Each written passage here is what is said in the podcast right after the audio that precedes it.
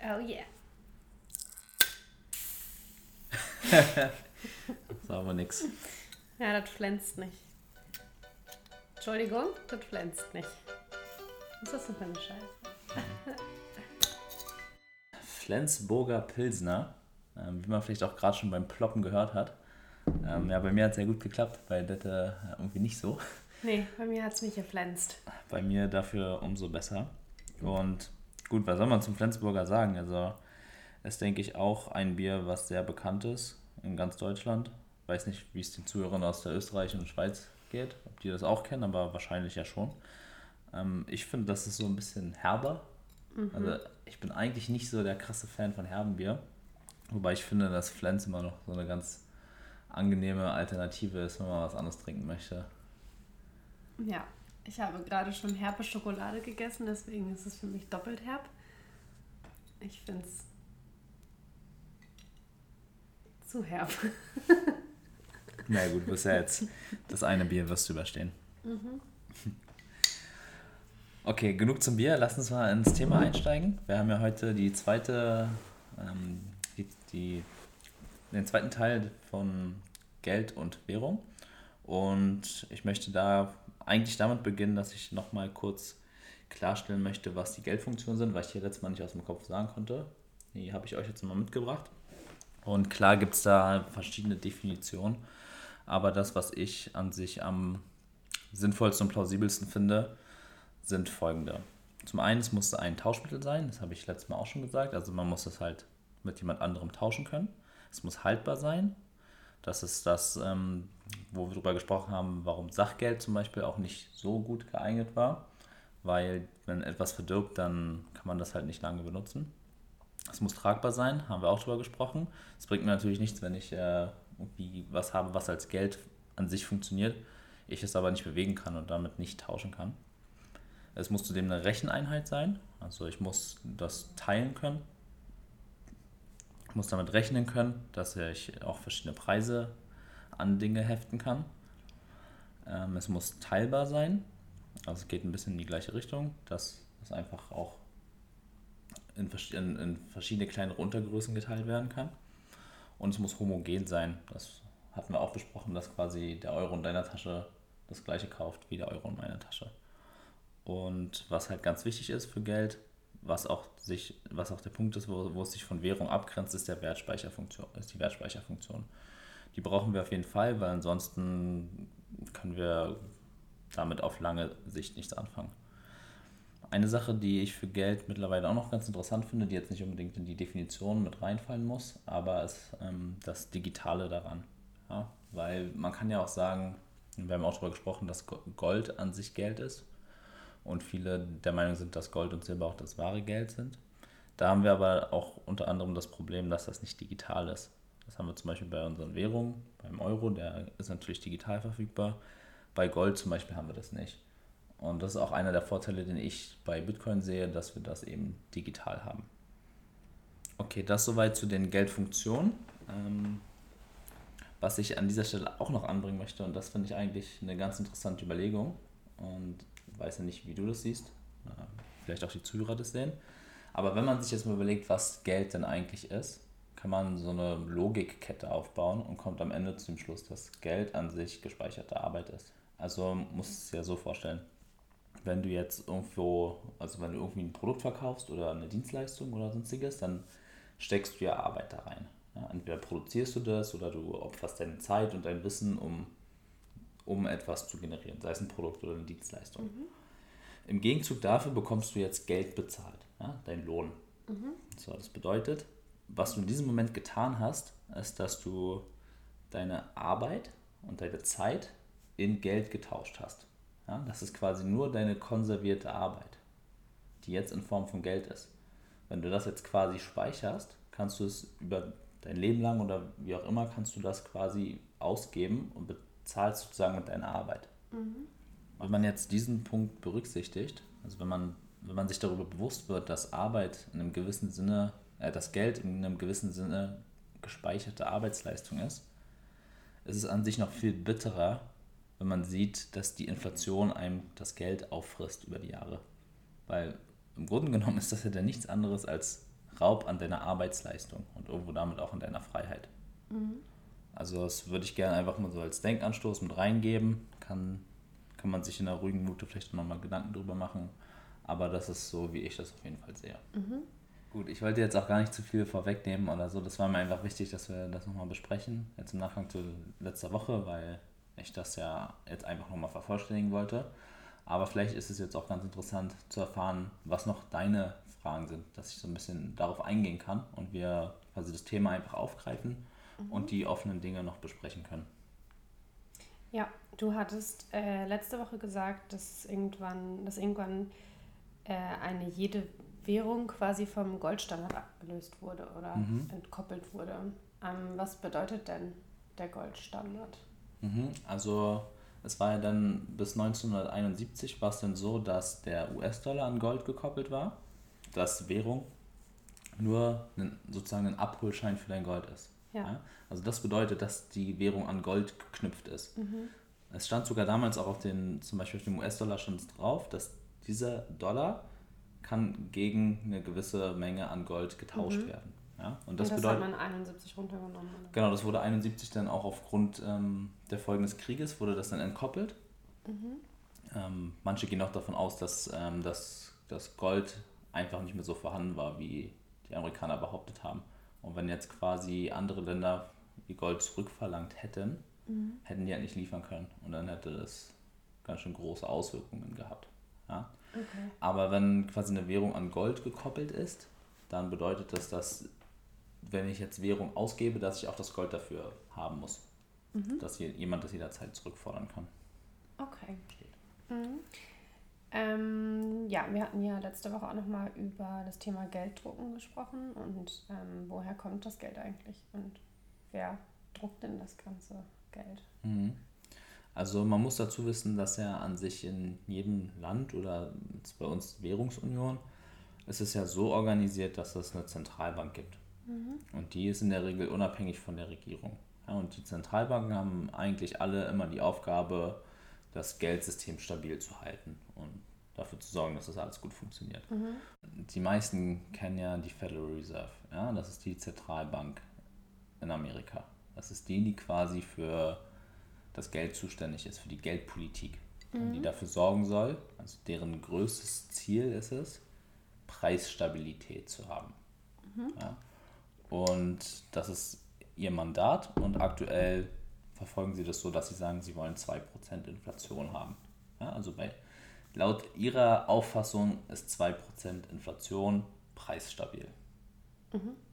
So. Also das ist man auch immer in der Schule und in der Uni und so. Genau, aber wenn man auch wirklich nur mal drei Sekunden darüber nachdenkt, ja, was ist an den Preisen stabil, wenn sie jährlich um 2% steigen? Mhm also ich weiß auch gar nicht, dass, ich meine, ja klar, das wird einem überall beigebracht, ja, 2% oder ich meine, sie definieren es jetzt so knapp unter 2%, also warum ja. ist denn jetzt knapp unter 2% gut?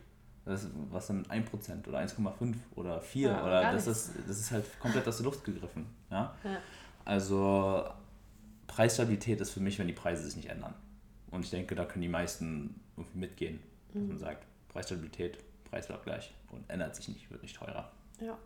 Es gab halt damals, das war um 1911 rum, glaube ich, gab es ein Treffen von den, ja eigentlich all denen, die groß im Bankengeschäft unterwegs waren, die, die dort halt die größten Banken haben. Und die waren natürlich auch von Konkurrenz, aber die Situation hatte sich so entwickelt, dass immer mehr neue Banken in den Markt gekommen sind. Ja? Und die haben natürlich den Marktanteile strittig gemacht. Ja, da haben sie sich dann halt zusammengeschlossen und im Zuge daraufhin wurde dann die Federal Reserve gegründet, die offiziell halt das Mandat hat, Preise stabil zu halten und dafür sorgen soll, dass auch der Zins irgendwo stabil bleibt und die Banken nicht pleite gehen. Weil der Zins konnte sich durch das System vorher relativ leicht verändern, weil es war ja ein freier Markt und ich konnte als Bank mir meinen Zins auch frei überlegen.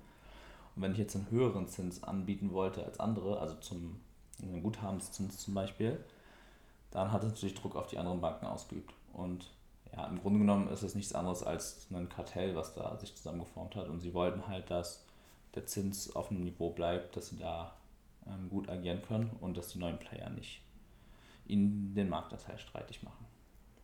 Mhm. Mhm. Und die Zentralbanken sind auch die zentrale Institution, die an sich die größte Kontrolle darüber haben, wie viel Geld im Umlauf ist und wie viel Geld in Umlauf kommt. Mhm. Ja, das ist der eine Faktor. Also Banken können, Zentralbanken können Geld drucken, sagt man. Also sie erschaffen quasi Geld, ja, das wird nur gebucht sozusagen, und mit diesem Geld können sie dann Dinge kaufen, zum Beispiel Staatsanleihen. Ja, also Staatsanleihe ist ja nichts anderes als zum Beispiel Deutschland, das sagt, okay, wir geben jetzt Staatsanleihen aus. Das bedeutet, dass das ist nur ein Kredit, wenn du so möchtest. Mhm. Also sagen, okay, gib uns mal 100 Millionen und wir zahlen dir das in 10 Jahren zurück mit mhm. so und so viel Prozentzinsen, die ja gerade negativ sind. Ja, also jedenfalls das eine, eine Also Deutschland ging jetzt zur EZB und nimmt einen Kredit auf oder was? Ja, so in, also so in etwa funktioniert das. Also mhm. Deutschland würde jetzt, die Regierung würde jetzt Staatsanleihen ausgeben und mhm. die Zentralbank könnte diese jetzt kaufen. Mhm. Also es, es kann jetzt nicht nur eine Zentralbank Staatsanleihen kaufen, es kann auch eine normale Bank Staatsanleihen mhm. kaufen oder du kannst auch Staatsanleihen kaufen, wenn du möchtest. Es macht halt an sich nur wenig Sinn, weil die, die Rendite darauf einfach gerade negativ ist. Warum solltest du das machen? Warum sollst du jetzt Deutschland als Regierung für 30 Jahre Geld geben? Ja, dann ist das Geld geblockt, du kommst da nicht ran und hast am Ende weniger als jetzt. Also mhm. Das macht komplett keinen Sinn. Ja. So, aber das sind so die Mechanismen, über die Zentralbanken Geld erschaffen können, Geld in Umlauf bringen. Mhm. Und gerade auch so Programme wie das QE, Quantitative Easing. Nochmal. Äh, quantitative. Quantitative. Quantitative. Quantitative. Quantitative. Quantitative Easing. So. Also mit Quantitative Easing können Sie unter anderem auch zum Beispiel andere Vermögenswerte kaufen. Also können am Aktienmarkt intervenieren oder Immobilienmarkt. Mhm. Und das ist zum Beispiel auch das, was ähm, in der letzten Krise passiert ist. Da wurden, wurde halt von der von den, wurde von den Zentralbanken, gerade in Amerika, wurden ganz viele Immobilien, also diese faulen Immobilienkredite gekauft, damit die Banken daran nicht zugrunde gehen. Mhm. Weil die an sich nichts mehr wert waren, weil viele von den Schuldnern ausgefallen sind hat jetzt die Zentralbank gesagt, okay, wir kaufen den Banken das jetzt ab. Ja, und damit haben sie ihr Geld in den Kreislauf gebracht. Stabil zu halten. Genau. Das ist aber im Grunde genommen Bullshit, weil das, diese ganzen Papiere auch gar nicht mehr so viel wert waren. Es, es diente halt nur dem Zweck, das System mhm. stabil zu halten. Mhm. Also, also du meintest gerade, weil die Kredite ausgefallen sind, also konnte Müller-Meyer-Schulze seinen Kredit nicht mehr bezahlen fürs Haus genau. aufgenommen Und es war nicht nur Müller und Meyer Schulze, sondern fast jeder. Mhm. Also es waren halt sehr viele. Mhm. Und im Bankenwesen werden ja auch dann gerne Finanzprodukte geschnürt. Das heißt, es wurden zum Beispiel ganz viele Kredite von Leuten, die ein Haus gekauft haben, wurden jetzt sozusagen in ein Finanzprodukt gepackt. Ja, dann wurde da halt viel Müll reingepackt, also Kredite, die so an der Kippe stehen mhm. und ein paar gute, dann wurde da eine Schleife rumgebunden und dann gesagt, hier guck mal, ganz tolles Finanzprodukt, es gibt ganz tolle Rendite. So, und haben das dann weiterverkauft. Mhm. Und das wurde dann zum Beispiel wieder gebündelt und dann wurde es irgendwann an einen Investor verkauft. Mhm. Ja, und da auf diesen Dingern saßen halt auch viele Banken. Und wenn jetzt in diesen ganzen Finanzprodukten halt immer mehr äh, Kredite ausfallen, dann kriegst du halt nicht die Rendite, die es eigentlich erwirtschaften sollte. Und damit sinkt natürlich auch der Wert von diesem Produkt und dann ähm, ja, sinkt auch generell der Wert. Mhm. Und das ist zum Beispiel auch einem war auch eine Methode, wie die Zentralbank Geld in den Kreislauf gebracht hat. Ja, also wir haben zum einen als großen Player die Zentralbank, die das steuern kann. Und zum anderen spielen auch Banken eine sehr große Rolle da drin. Und das ist das, was viele nicht wirklich wissen. Ähm, das nennt sich Giralgeldschöpfung. Mhm. Und das ist im Grunde genommen, muss man dazu einmal erklären, wie so diese ganze Kreditvergabe und so funktioniert. Wir haben es, glaube ich, letzte Woche schon kurz angerissen, aber wir können es noch einmal kurz besprechen. Wenn du jetzt sagst, du möchtest ein Haus bauen und gehst jetzt zur Bank und holst den Kredit von denen, möchtest einen Kredit haben. So, was dann passiert ist, wir haben ja diese Mindestreserveanforderungen der Banken, das heißt, sie müssen 10% in etwa haben von dem Geld, was quasi in den Büchern ist. Und was sie jetzt machen können, ist, dass sie dieses Geld, was du als Kredit bekommst, dass das einfach entsteht. Mhm. Also solange sie die Bedingung erfüllen, dass sie mit, dem, mit der Mindestreserve, die sie haben, zu 10% halten können, können sie dieses Geld einfach komplett aus dem Nichts erschaffen. Ja, also mhm. das, das passiert per Tastendruck im Computer, wird auf einmal dieses Geld erschaffen. Und das buchhalterisch funktioniert es halt so, dass äh, sie das auf der einen Seite als aktiv, auf der anderen Seite auch als passiv buchen. Also es gleicht sich am Ende aus. Mhm. Ja, und in dem Moment, wo du das Geld zurückzahlst, wird es auch wieder null. Mhm. Was man jetzt aber nicht vergessen darf, ist, wenn du jetzt ein Haus kaufst und dafür 300.000 Euro zum Beispiel aufnimmst, ja, dann kann die Bank ja, Zinsen darauf verlangen. Und das macht sie auch. Und das ist auch über die Finanzierungslaufzeit, die du in der Regel hast bei einer Immobilie, es ist halt verdammt viel Geld. Also wenn zum Beispiel 30 Jahre mit 300.000 und dann mal deine Zinsen bezahlst, auch wenn sie jetzt im Moment nicht so hoch sind, mhm. ähm, ist das sehr viel, was eine Bank daran an Zinsen verliert. Äh, verliert. ist das sehr viel, was eine Bank daran an Zinsen verdient. Mit Geld, was sie nicht haben. Mit Geld, was nicht mehr existiert. Ne? Und das sind halt quasi die beiden großen Funktionen, wie Geld entsteht. Mhm.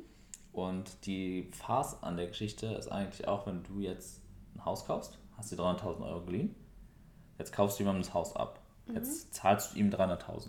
So, jetzt hat er 300.000 Euro, jetzt packt er die bei sich in die Bank und jetzt kann die Bank, wo er es reinpackt, sagen, ah, guck mal, wir haben jetzt hier wieder mehr Geld, das können wir wieder benutzen, um sozusagen noch mehr Geld auszuleihen. Also klar haben die Zentralbanken da einen großen Part daran, dass Geld entsteht, aber auch die Geschäftsbanken extrem durch dieses Giralgeld. Mhm. Verstanden. Ja. Und was ich an der Stelle auch noch sagen möchte, ähm, dadurch, dass die Zinsen jetzt gerade so niedrig sind, also was jetzt den Hauskauf etc. angeht, wenn du jetzt, weiß ich, 2% oder so zahlst, weil wir gerade darüber gesprochen haben, da liegt auch eins der großen Probleme der Banken, warum das auch noch eine weitere Gefahr ist, die das System in die Knie zwingen kann. Die Banken können halt bei so niedrigem Zins, können sie nicht so operieren, dass sie wirklich Geld verdienen. Ja, das heißt, sie versuchen natürlich jetzt extrem viel Kredite in den Markt zu bekommen, weil sie dann über die Zinsen verdienen können. Aber im Grunde genommen verdienen sie daran nicht wirklich was. Warum das jetzt noch gut geht, warum es auch die ganze Zeit gut ging, ist, so ein Kredit läuft ja in der Regel viele Jahre. Ja, das heißt, ein Kredit, der jetzt vor zehn Jahren oder so abgeschlossen wurde, der hat halt noch eine andere, einen anderen Zins als der, der jetzt hat. Mhm. Aber über die Zeit, wenn die Kredite auslaufen, umgeschuldet wird etc., sinkt der halt immer weiter. Und deswegen kriegen Banken immer mehr Probleme, profitabel zu wirtschaften. Mhm. Also haben wir nicht nur die Gefahr, dass zum Beispiel ganz viele Schulden ausfallen, sondern wir haben auch die Gefahr, dass Banken einfach nicht mehr profitabel sein können und darüber pleite gehen. Das darf man auch nicht vergessen. Krass. Okay, jetzt hast du ja schon einige Risiken aufgezeigt, ähm, die so in unserem äh, Währungskonstrukt in der Geldpolitik, die so meistens angewandt wird, ähm, mhm. so im Verborgenen liegen. Aber wie passt denn jetzt Bitcoin da rein? Ja, klar, das müssen wir. Ich habe ja schon darauf gewartet, dass wir darüber sprechen. Ähm, weil wenn wir jetzt über Geld und Währung sprechen und unser Podcast Bitcoin Bier und Bernadette heißt, dann muss natürlich auch immer Bitcoin ins Spiel kommen. Ähm, Bitcoin wird auch noch sehr viel Platz in diesem Podcast bekommen. Wir müssen nur, gerade für Einsteiger, die neu in der Thematik sind, müssen wir andere Dinge auch zunächst erklären. Mhm. Weil, wie ich auch am Anfang meinte, es ist halt viel wichtiger zu verstehen, warum Bitcoin und nicht, was ist Bitcoin. Ja, also, was ist Bitcoin, ist, denke ich, eher nachgelagert zu, warum Bitcoin. Und wenn wir an den Punkt kommen, dass wir verstehen, wie Geld funktioniert und wie Währungen funktioniert, wie unser ganzes Geldsystem funktioniert, warum Inflation schlecht ist und welche Folgen das Ganze haben wird, und dann kommen wir an den Punkt, dass wir sagen können, ja, okay, Bitcoin ist eine gute Sache. Ja, und mhm. deswegen brauchen wir Bitcoin. Also das nur kurz vorab. Aber ja, kommen wir zu Bitcoin. Ähm, da ist es halt so, dass Bitcoin aufgrund seiner Eigenschaften auch wunderbar als Geld funktioniert. Ja, wir haben ja, ich habe sie ja am Anfang aufgezählt und das sind alles Dinge, die Bitcoin erfüllt. Plus durch die Beschaffenheit, die es hat, dass es ähm, begrenzt ist.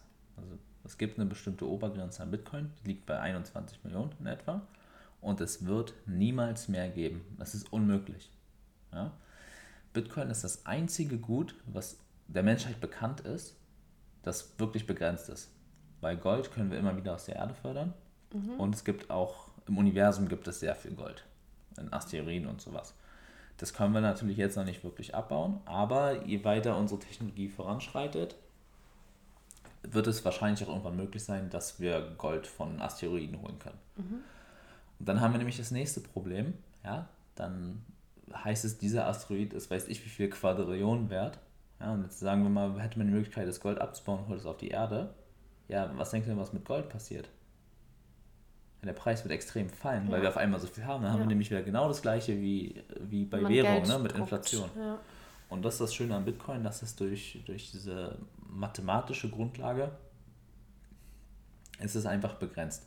Also 21 Millionen und das ist Feierabend. Mehr wird es nicht geben. Und das ist etwas, was die Menschheit bisher noch nicht kannte und was es auch sehr spannend macht und was auch ein bisschen dazu führt, dass man noch nicht ganz absehen kann, okay, wie wird sich das denn jetzt über die nächsten 10, 20, 100 Jahre entwickeln oder so. Mhm. Ähm, weil das halt ein komplett neues Konzept ist. So, also zusammenfassend können wir sagen, dass Bitcoin die Eigenschaften erfüllt, die Geld erfüllen muss. Ja, und durch diese Begrenztheit auch den Wertspeicher mit inkludiert hat. Und wahrscheinlich sogar noch besser als Wertspeicher funktionieren wird, als es Gold tut. Mhm. So. Wenn man das jetzt so betrachtet, dann haben wir, also nur weil etwas, sagen wir mal, Wertspeicher ist, muss es ja noch nicht automatisch gut als Geld funktionieren. Also wir haben ja noch die anderen Faktionen, äh, die anderen Faktoren, dass es handelbar sein muss und tauschbar und was weiß ich alles. Mhm. Und da haben wir gerade Ende 2017 halt auch das Problem gesehen, was ähm, viele auch moniert haben, dass Bitcoin nicht skalierbar ist, sagt mhm. man. Ja, also du hast halt aufgrund dieser ganzen Berechnungen, die da stattfinden und wie das System aufgebaut ist, es ist halt so, dass die Menge der Transaktionen begrenzt ist. Also das wird immer so in Datenblöcken, die immer nacheinander kommen, abgespeichert. Also wie das im Einzelnen funktioniert, das besprechen wir noch. Blockchain werden wir relativ schnell zukommen in den nächsten Folgen. Aber es sind so Datenpakete, die quasi immer aneinander gereiht werden. Mhm. Und die haben eine, eine bestimmte Speicherkapazität. Und wenn jetzt ganz viele Transaktionen machen wollen und das Netzwerk nutzen, kommen ganz viele Daten rein. So, das heißt, diese Blöcke sind halt relativ schnell voll.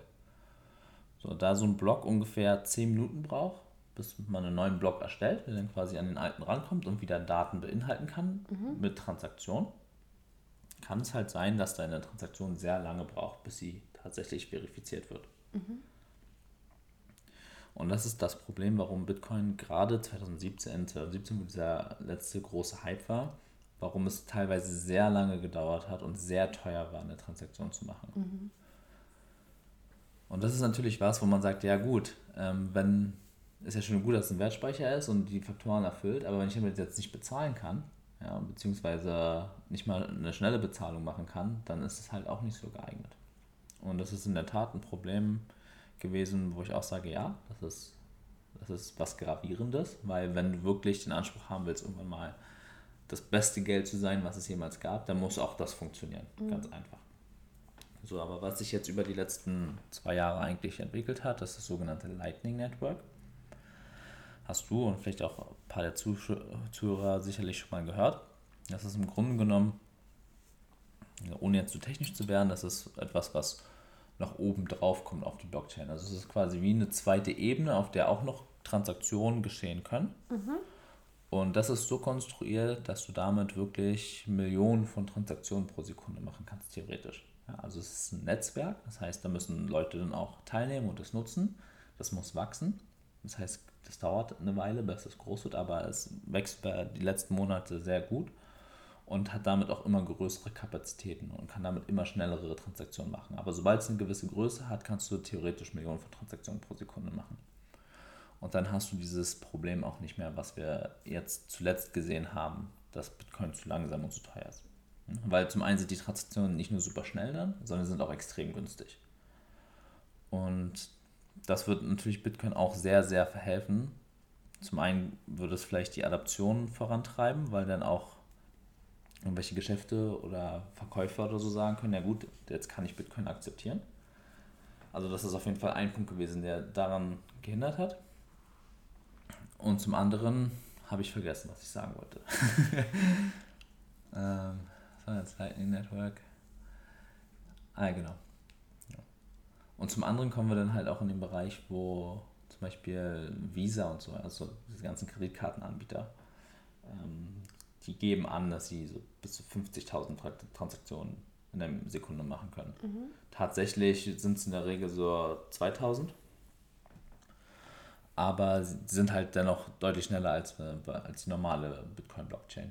Ja, aber wenn wir halt dieses Lightning Network komplett umgesetzt haben, beziehungsweise jetzt auch schon, kann es, dann, kann es es damit definitiv aufnehmen.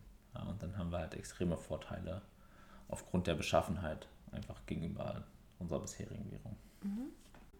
Und würdest du sagen, dass du aufgrund dessen, also dass du dich erstmal mit unserem System auseinandergesetzt hast und dann geschaut hast, okay, welche Lösung haben wir denn, um dem Ganzen irgendwie zu entkommen? Bist du so auf Bitcoin gekommen oder?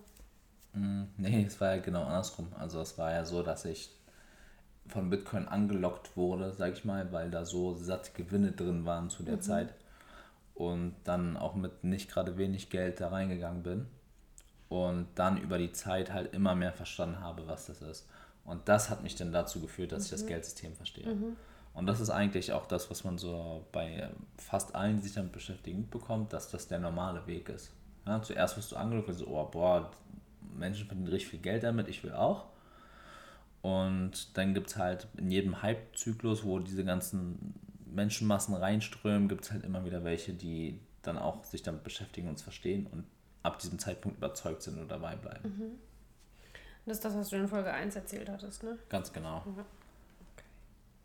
Okay, also das war jetzt erstmal so zum Anreißen von Bitcoin. Wir müssen natürlich dann als auch in den nächsten Folgen uns insbesondere die Blockchain genauer ansehen. Ja, was ist die Blockchain, wie funktioniert die und daraus können wir noch verschiedene Dinge ableiten. Also warum ist denn Bitcoin überhaupt begrenzt? Warum ist es sicher? Ja, ähm, warum muss ich für die Nutzung, also wenn ich Bitcoin nutze, warum muss ich niemandem vertrauen? Warum ist es trustless? Ja? Mhm. Das sind halt wirklich auch die extremen Vorteile, die Bitcoin bringt. Und um das zu verstehen, müssen wir auch die Blockchain verstehen. Ja? Aber das wird noch kommen. Das ist dann, dann kommen wir halt schon im Bereich, was ist Bitcoin? Ja, Gerade sind wir noch ein bisschen bei, warum Bitcoin. Ja. Und ein, ein Punkt dazu noch, was halt auch sehr wichtiger Vorteil von Bitcoin ist, ist, dass es nicht inflationierbar ist. Und das ist halt durch diese Begrenztheit. Ja? Mhm. Du kannst es nicht inflationieren, wodurch du es nicht entwerten kannst. Und das ist ja genau das Riesenproblem, was wir bei unserer aktuellen Währung sehen. Und deswegen ist es halt eine sehr gute Alternative dafür. Aber gut, ähm, eine Sache, die ich vielleicht zum Abschluss noch gerne mal ansprechen würde, ist, und zwar habe ich mir darüber irgendwann mal Gedanken gemacht, ich finde es eigentlich ein ganz, ich finde, das ist ein ganz witziger Gedanke. Stell dir vor, ja, es würde, die Regierung würde von heute auf morgen sagen, dass der Euro nicht mehr offizielles Zahlungsmittel ist. Mhm. Ja? Du kannst deine Steuern nicht mehr in Euro bezahlen, keiner muss Euro annehmen. Ja? Mhm. Dafür musst du deine Steuern ab jetzt im Monopoly-Geld bezahlen. Und jeder muss Monopoly-Geld als Zahlungsmittel annehmen. Was würdest du tun? What the fuck? Angenommen, das wäre jetzt die Situation. Was würdest du tun? Du erhältst jetzt gerade die Information. Ab morgen Euro nicht mehr, aber Monopoly. Dann gehe ich los und kaufe mir so viele Monopoly-Spiele, wie ich noch kriegen kann. Okay, das heißt, kaufst du ganz viele Monopoly-Spiele, ja. weil da die Geldscheine drin sind, weil ja. du das ja als Geld benutzen möchtest dann. Mhm. So, okay. Völlig normale Reaktion, würde wahrscheinlich jeder machen. Ja, meine nächste Frage, dann pass auf, meine nächste Frage, und das ist jetzt die entscheidende Frage.